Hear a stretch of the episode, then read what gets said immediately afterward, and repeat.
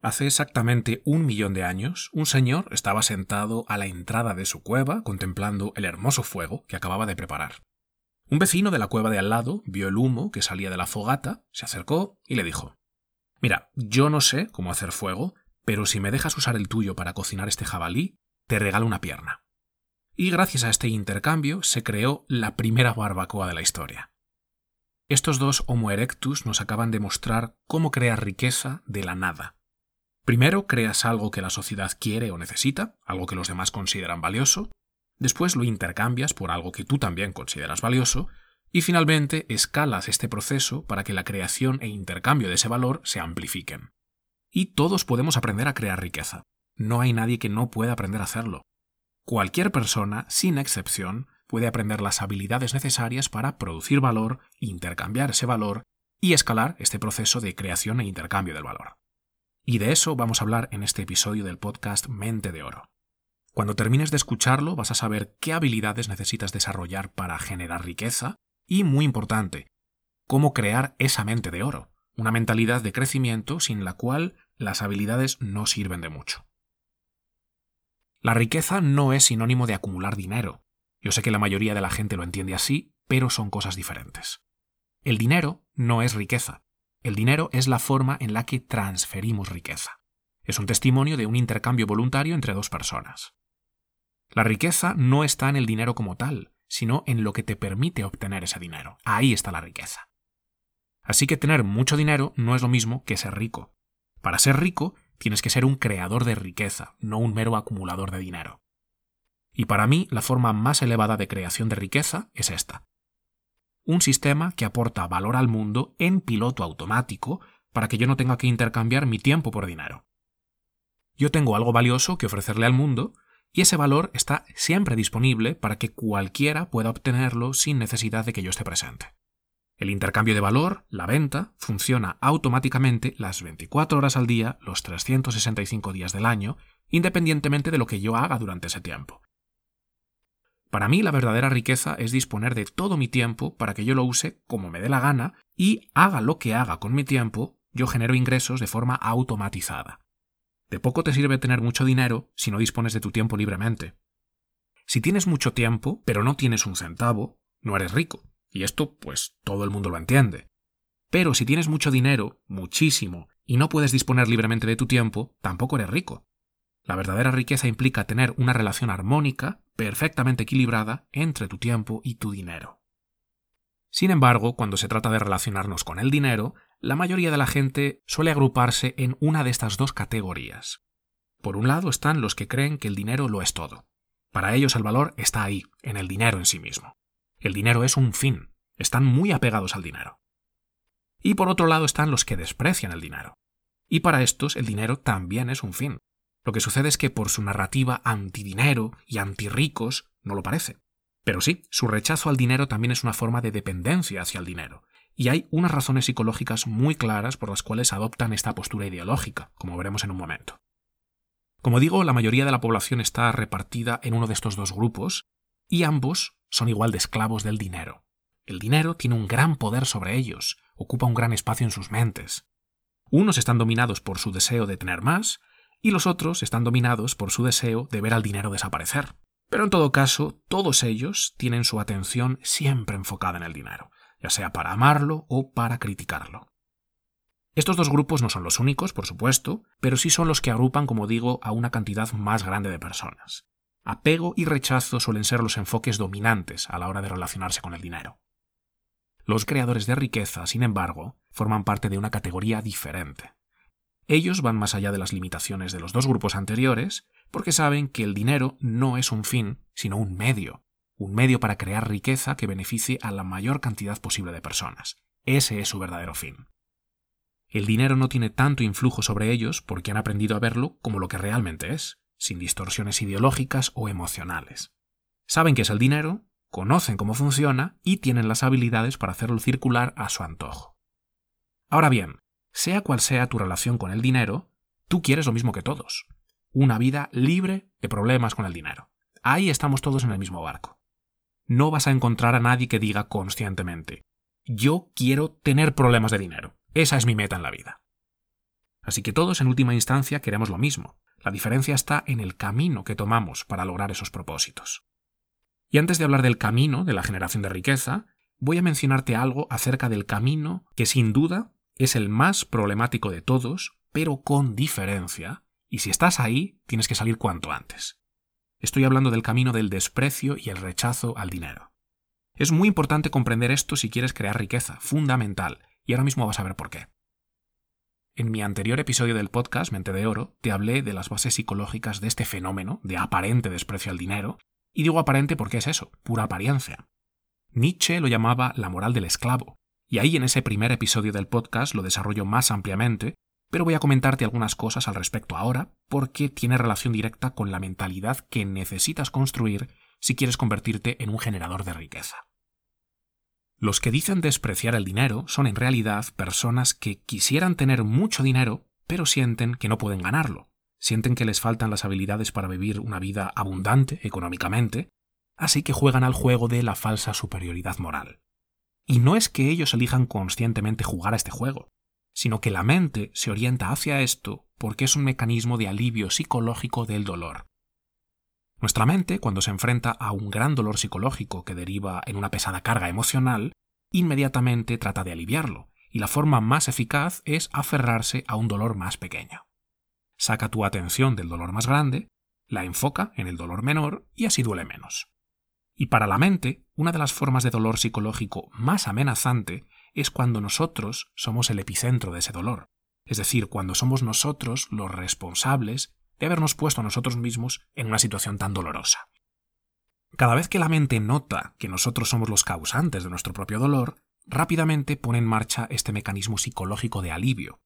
Encuentra un dolor menor que llega de afuera, hace que la atención se enfoque ahí y con el tiempo acabamos convenciéndonos de que ese es el epicentro del dolor, no nosotros. Ahora es alguien más el que nos hace daño, ya no somos nosotros haciéndonos daño. Esto es básicamente el mecanismo del victimismo. Creernos víctimas de algo o de alguien duele menos que saber que somos nosotros mismos quienes están causando todo ese dolor. Esta posición de víctima desvalida, por muy dolorosa que parezca, es siempre menos dolorosa que tomar responsabilidad. Porque cuando yo tomo responsabilidad, soy el epicentro de mi dolor. Y esto tiene un peso psíquico mucho mayor, duele mucho más. ¿Qué tiene que ver todo esto con el tema del dinero? Bueno, pues tiene que ver todo porque cuando sentimos que no somos capaces de ganar dinero, este es el mecanismo que se activa. Si yo me siento incapaz de ganar dinero, soy el epicentro de mi dolor. Mi dolor surge de mi falta de capacidad. Esto crea una presión psicológica enorme, así que mi mente buscará alivio dirigiéndose hacia afuera para encontrar un culpable y colocarme a mí mismo en una posición de víctima. Así yo ya no soy el causante de mi propio dolor.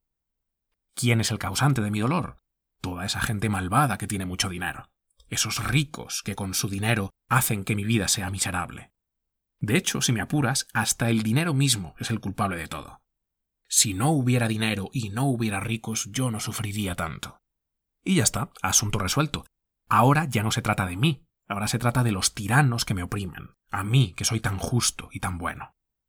El problema es que por mucho que esto nos ayude a aliviar el dolor, caemos en la falsedad y la distorsión, porque estamos disfrazando nuestro deseo de abundancia con virtuosismo moral y falsa humildad. Y a nivel social es aún peor, ahí nos despedaza por completo, porque nos sume en un juego del estatus, de lo más venenoso, uno mucho peor que el juego del estatus por el que compiten los ricachones. Cuando te posicionas del lado de los que desprecian el dinero y la riqueza, de repente formas parte de un grupo ideológico. Y cuando formas parte de cualquier grupo ideológico, sea el que sea, tu aspiración es siempre que otros aliados de tu grupo identitario te vean como un miembro válido dentro de la escala social. Puede que seas consciente de esto, o puede que no, pero tus esfuerzos se van a centrar en ser visto como una parte relevante de tu jerarquía. Así que cuanto más atacas al enemigo, más te ganas el favor de los que concuerdan con tu ideología, más asciendes en tu escala social y más respetado te vuelves. Así que tu posición depende de tu capacidad destructiva. No se espera de ti que construyas nada. Tu función es atacar al enemigo. Se trata de arrasar con ese sistema creado por tu enemigo ideológico y de paso a ver si te puedes quedar con las migajas que vayan quedando entre los escombros de toda esa destrucción que causaste. Tú te cuentas que todo esto lo haces porque tu causa es muy noble. Tú quieres terminar con la tiranía y la desigualdad, pero en realidad solo tratas de ganar estatus y beneficiarte con ello. Te cuentas a ti mismo que estás del lado de los más necesitados, pero buscas generar caos para tu propio beneficio. Así que este camino del desprecio al dinero, a nivel personal te convierte en una persona resentida, iracunda y amargada, y a nivel social te sumerge en una guerra cruel contra esos que en realidad tienen lo que a ti te gustaría tener. Si quieres crear riqueza, lo primero de todo, el punto de partida, es construir una mente de oro, una mentalidad de crecimiento que se orienta a construir algo significativo, no a destruir. Debes comprender el territorio interior que quieres conquistar, tu propia mente, y por supuesto el territorio exterior en el que te vas a mover para generar riqueza. Y ahí fuera, en ese territorio exterior, te vas a encontrar con algo llamado capitalismo. Tienes que comprenderlo, porque comprender el capitalismo es comprender cómo funciona el mecanismo de intercambio de valor que los seres humanos usamos para transferir riqueza. Y cuanto mejor lo comprendes, más fácil te resulta usarlo a tu favor y a favor de los demás, de forma ética. El capitalismo es intrínseco al ser humano y su naturaleza, es un mecanismo de intercambio que nos acompaña desde la noche de los tiempos. Yo tengo algo que tú quieres, algo que tú consideras valioso, y a cambio tú me das algo que yo quiero, algo que yo considero valioso. Negociamos, llegamos a un acuerdo, y ambas partes obtenemos lo que queremos. Los que quieren acabar con los ricos y con el dinero, naturalmente quieren acabar con el capitalismo, ¿cómo no? Y ya hemos visto de dónde surge esto a nivel psicológico. Un ser humano que desprecia el dinero tampoco sabe intercambiar valor, Así que a nivel psicológico tiene más sentido pensar que el capitalismo es el problema. Aliviamos nuestra carga mental, ascendemos en la jerarquía social y adquirimos estatus. Pero no se puede acabar con el capitalismo. No es una cuestión de que te guste o no te guste, es que sencillamente no puede ser reemplazado. Acabar con el capitalismo supondría acabar con las relaciones de libre intercambio que los seres humanos deciden establecer voluntariamente. ¿Cómo terminas con eso? ¿Cómo terminas con personas ejerciendo su soberanía individual y decidiendo libremente qué valor quieren crear con su tiempo y sus habilidades y decidiendo también cómo intercambiar ese valor que generan? La única forma de ponerle fin a esas relaciones comerciales libres es impedirlas de forma forzosa, que es lo que hemos visto a lo largo de la historia en forma de dictaduras comunistas principalmente. Ayer tú podías producir lo que te diera la gana, de la forma en que te diera la gana, para venderlo como te diera la gana, pero a partir de hoy, amigo, olvídate. Ahora vas a producir lo que yo te diga, como yo te diga, cuando yo te diga. Y también te voy a decir a quién se lo puedes vender y a qué precio. Ah, y tu dinero para mí. No vayas a creer que eso es tuyo.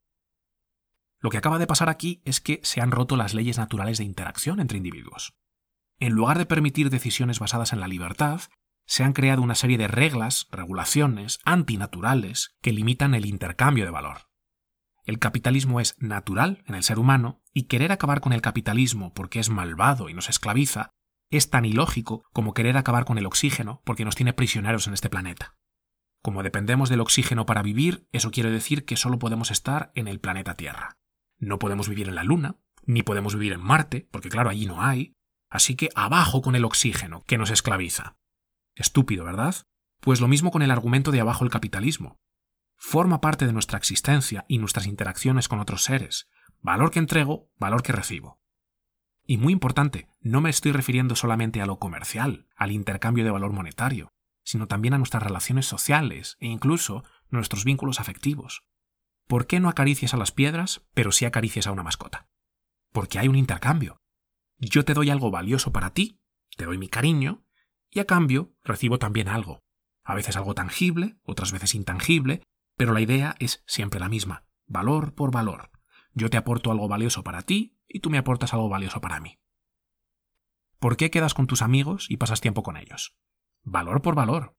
Algo valioso que tú les das, y por eso quieren quedar contigo, y algo valioso que ellos te dan, por eso quedas con ellos.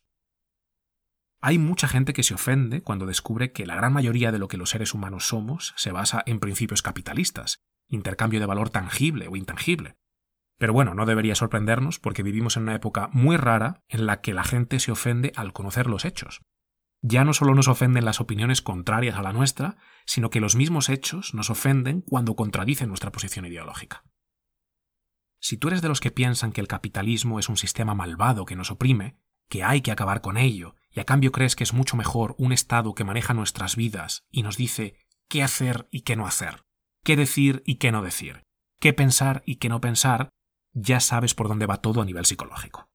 Quieres eso porque crees que de esa forma tú vas a obtener un beneficio personal que no te crees capaz de obtener por ti mismo, porque sientes que te faltan las habilidades para lograrlo. Así que adoptas esta narrativa con la esperanza de que te den lo que quieres, dinero, estatus y privilegios, que te den valor. Y esto por definición es capitalismo. Tú le das algo a tu grupo ideológico que ellos quieren de ti y a cambio recibes algo también. Valor por valor. Mira, defender el capitalismo o ir en contra del capitalismo es un debate para los necios. Es como defender la gravedad o ir en contra de la gravedad. El capitalismo es parte del ser humano y no puede ser reemplazado. Siempre vamos a intercambiar valor. Aquí de lo que se trata es de entender las reglas del juego y usarlas de forma ética y honesta para beneficio de todos. Claro que duele ver cómo algunas personas corruptas usan las reglas capitalistas de forma deshonesta para desangrar a los demás. Pero esto no es un problema del capitalismo como tal, es un problema del individuo. De la misma forma que ir a quemar intencionalmente un bosque no es un problema del fuego, sino de quien tuvo la intención de usarlo para arrasar con toda la vida de ese bosque. ¿Que tenemos que tratar de evitar esas trampas y hacer que los roñosos paguen? Claro que sí. Pero no tenemos que impedir el libre mercado, la libertad entre individuos, la libertad de creación de riqueza. Escucha bien esto, y aquí está quizás el centro de todo. No tienes que disculparte con nadie por querer crecer más y querer contribuir más. Tu habilidad de ganar dinero y generar riqueza no le resta dinero y riqueza a otros. ¿Tu habilidad de mejorar tu salud física le quita salud a otras personas? Pues lo mismo con el dinero. Ten esto siempre bien presente. Esta es la mentalidad que debes adoptar. Bueno, pues ya hemos dado un pequeño repaso a aspectos psicológicos, a la mentalidad, y ahora quiero hablarte de las habilidades. Crear riqueza no va de tener suerte, va de convertirte en una persona que sabe crear riqueza. Tienes que construir esa mente de oro y tienes que dominar ciertas habilidades. Yo divido estas habilidades en tres categorías. La primera categoría incluye todo lo relacionado con la creación de valor, que es un proceso tanto creativo como productivo. La segunda categoría incluye todo lo relacionado con el intercambio de ese valor que creaste, es decir, ventas, porque vender es eso, intercambiar valor por valor. Y la tercera categoría se centra en automatizar y escalar las dos anteriores, la creación de valor y el intercambio de valor. Cada una de estas tres categorías comprende toda una serie de habilidades específicas que pueden ser aprendidas por cualquiera y en cualquier momento. El problema es que seguimos teniendo la idea de que el aprendizaje es algo que sucede en un lapso de tiempo muy concreto de tu vida. Escuela y universidad. Pero no es así. El aprendizaje no conoce limitaciones de edad ni de ningún otro tipo. Es un proceso vivo, orgánico. Así que tengas la edad que tengas, estás en el momento perfecto para aprender estas habilidades que vamos a ver ahora mismo. Vamos con la primera categoría. El punto de partida para la creación de riqueza es enfocarte en algo que tú quieres hacer. Antes de determinar lo que el mundo quiere o necesita, tienes que quererlo tú genuinamente. Para crear ese producto o ese servicio con el que quieres aportar valor al mundo, vas a tener que invertir muchísimo tiempo, muchísimo esfuerzo. Y si no disfrutas de este proceso, va a ser muy complicado que te puedas mantener ahí a largo plazo. Eso por un lado. Y por otro, dedicarle tu tiempo a algo que no disfrutas no es riqueza, por mucho capital que te permita acumular. Para que haya creación de riqueza, tiene que haber también significado, una dirección significativa para ti más allá del impulso económico. Todos tenemos algo en lo que podemos ser increíblemente creativos, pero muchas veces es tan natural para nosotros hacer eso que tendemos a minimizarlo, le quitamos importancia. Como lo hacemos sin sufrimiento, nos da la sensación de que eso no es valioso. Sin embargo, el resto del mundo lo percibe de otra forma. Eso que para ti parece minúsculo, para ellos es muy valioso. Y este es un claro indicador de que estás en tu elemento, como diría Ken Robinson. Todos tenemos nuestro elemento. Todo el mundo tiene una tendencia natural hacia algo. Todos. No existe un solo ser humano que no tenga una preferencia por algo. En su libro El elemento, Ken Robinson dice lo siguiente. Cuando estamos en nuestro elemento, sentimos que estamos haciendo lo que se supone que tenemos que estar haciendo y siendo lo que se supone que tenemos que ser. Cuando se está conectado de esta manera con nuestros más profundos intereses y nuestra energía natural, el tiempo tiende a pasar más rápido, con mayor fluidez. Uno se desplaza hacia cierto tipo de metaestado donde las ideas aparecen más rápidamente, como si estuvieses conectado a una fuente que hace que sea significativamente más fácil lograr tu cometido. Y sientes realmente que las ideas fluyen a través y fuera de ti, y que de alguna forma estás canalizándolas. Estás siendo su instrumento en vez de obstruirlas o de empeñarte en alcanzarlas. En definitiva, estar en tu elemento es enfocarte en eso que te permite desenvolverte con una facilidad natural y que a la vez te hace sentir que tu tiempo empleado ahí no es trabajo. Aunque ejecutar esas tareas requiera esfuerzo, no es algo que haces de forma forzosa y amarga.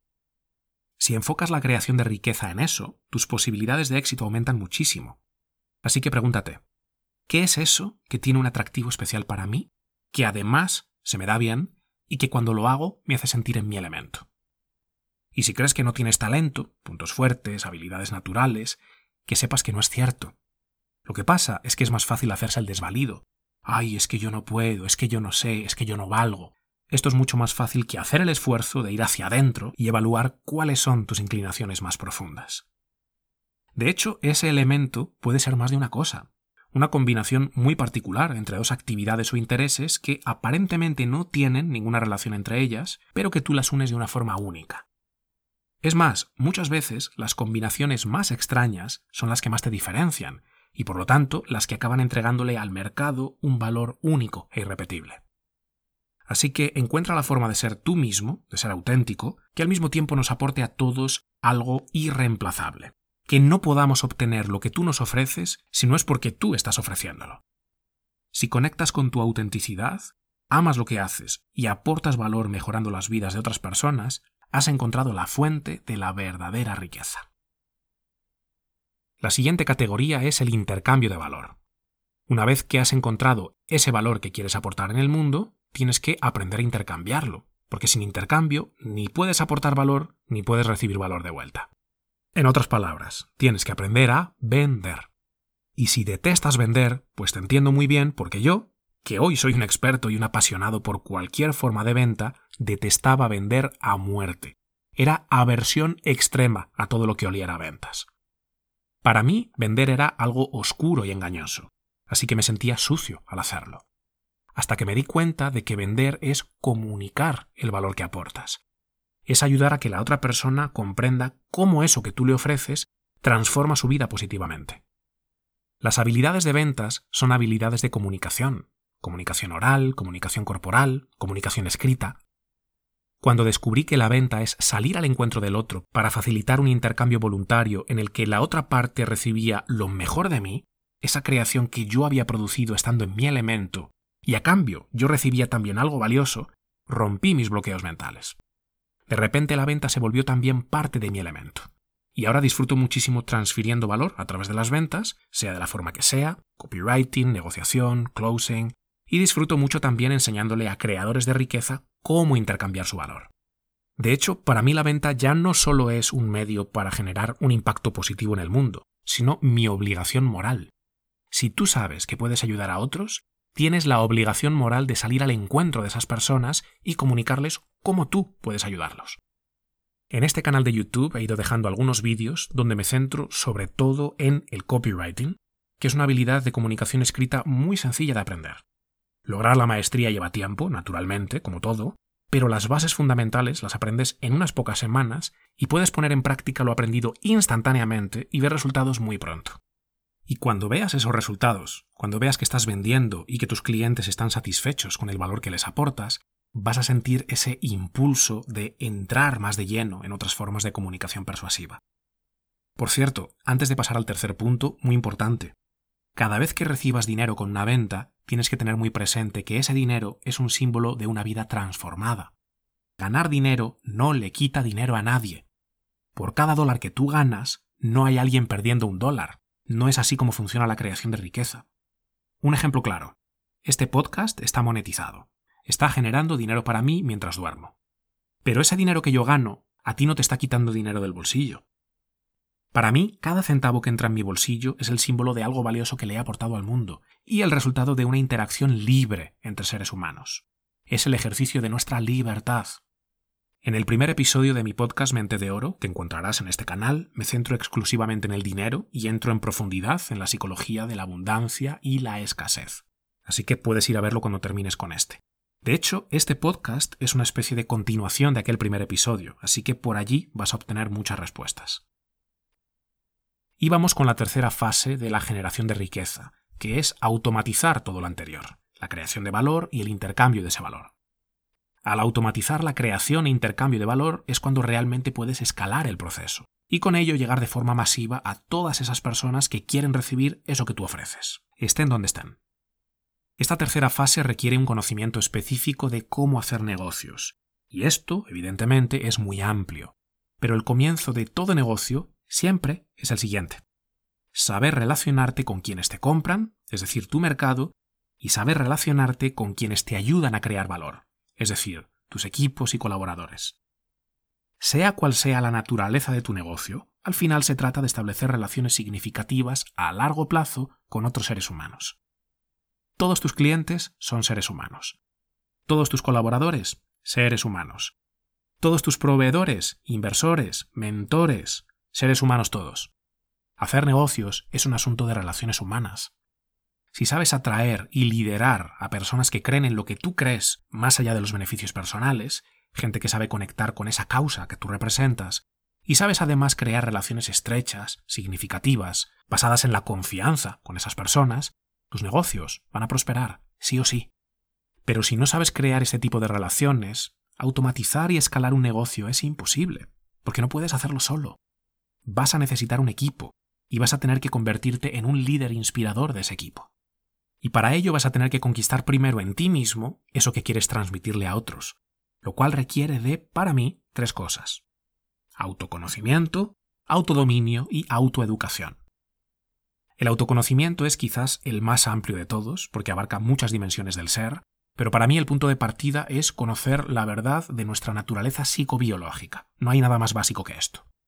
Cómo la mente y el cuerpo se conectan, cómo opera nuestra unidad psicosomática y cómo usar este conocimiento a nuestro favor. Aquí no me detengo mucho porque ya he creado horas y horas de contenido al respecto. La mayoría de esos contenidos están en el canal de mi anterior proyecto, Mindful Science, pero también seguiré compartiendo por aquí para que tengas toda la información recopilada en un mismo lugar y te resulte más sencillo consumirla. Siguiente, autodominio. El autodominio lo logras con hábitos de crecimiento tienes que incorporar en tu rutina diaria hábitos que activen tus mecanismos de crecimiento, te permitan disponer de todas tus reservas cognitivas y te ayuden a enfocar tus recursos internos sin caer en la negatividad, la reactividad, la procrastinación, etc. Hábitos que te permitan, en definitiva, dominar tu atención, tu actitud, tu pensamiento y, por supuesto, tu comportamiento. La meditación es el hábito que los gobierna a todos, es el anillo único de los hábitos, pero hay muchos otros hábitos de crecimiento que puedes incorporar. Ejercicio o rutinas de movimiento, alimentación equilibrada, una buena higiene del sueño es muy importante, cualquier forma de escritura reflexiva, diario de gratitud, ejercicios de visualización, afirmaciones, tienes muchísimas opciones. Los hábitos que incorpores te convierten en una persona más enfocada y más resiliente. Y estas dos capacidades, el enfoque y la fortaleza interior, son tus superpoderes. Cuando emprendes un camino de generación de riqueza, vas a tener que habituarte a pequeñas pérdidas. Tienes que aprender a tolerar la incertidumbre y la frustración que generan las pequeñas derrotas que vas a enfrentar a diario. Así que tu enfoque y tu resiliencia son básicos.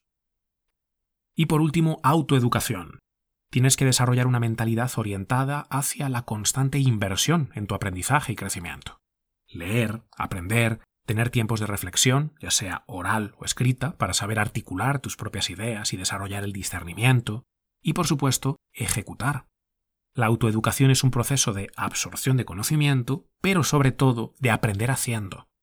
Te aseguro que aprendes más acerca de cómo hacer negocios haciendo negocios que escuchando a otros contarte cómo hacen negocios. Las escuelas de negocios o las universidades pueden ser una buena opción, pero hay mucha gente que escoge estas opciones por pura holgazanería. Quieren que alguien les diga lo que tienen que leer, memorizar, pensar, decir y hacer para no tener que esforzarse por descubrirlo ellos mismos. Es una mentalidad muy gregaria. Que me digan qué hacer, yo me titulo y después que me digan a dónde ir, envío mi currículum, me dan un trabajo y de nuevo que me digan qué hacer, yo lo hago ocho horas al día, cinco días a la semana, uy qué bien, por fin viernes, uy qué bien, por fin vacaciones, Uy, qué bien, por fin me jubilé. Y si eso es lo que conscientemente quieres para ti, si esa es tu aspiración, excelente. Pero si lo que quieres es convertirte en un generador de riqueza, vas a tener que ir más allá de estos patrones. Pero bueno, esto ya es otro tema y seguro que me da para otro podcast. La idea ahora es que inviertas en ti y nunca dejes de aprender. Conclusión de este podcast. Generar riqueza es algo que todo el mundo puede hacer. Para generar riqueza hacen falta habilidades. Habilidades que te permiten conquistar algo en tu interior y habilidades para la creación de valor, intercambio y automatización. Y todo el mundo puede adquirirlas, pero no hay atajos. Tienes que trabajar, trabajar y trabajar. Es un proceso largo. Por eso es tan importante que encuentres algo que estás naturalmente inclinado a hacer, algo que amas, que te apasiona, algo que enciende el fuego en ti. Claro que en el camino vas a tener que hacer muchas cosas que quizás no son tan atractivas y hasta puede que sean aburridas, pero si te guía una clara visión de lo que quieres crear, se vuelven mucho más llevaderas y hasta puede que al final te sorprendas, porque eso que tan poco te gustaba antes te acaba gustando mucho. Y muy importante, júntate con un grupo de personas orientadas al crecimiento.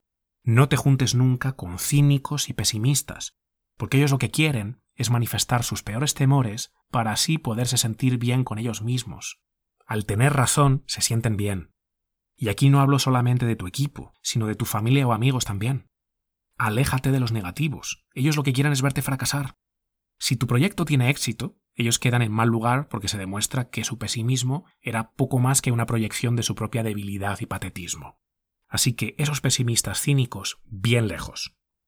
Si has llegado hasta aquí, quiero darte las gracias por pasar este tiempo conmigo y espero que hayas encontrado este episodio valioso. Te recomiendo que veas el primer episodio de mi podcast Mente de Oro, lo vas a encontrar por aquí, por YouTube, y no te olvides de suscribirte. Voy a seguir compartiendo más contenidos como este para que puedas crear una mente de oro y volverte dorado. Nos vemos, chao.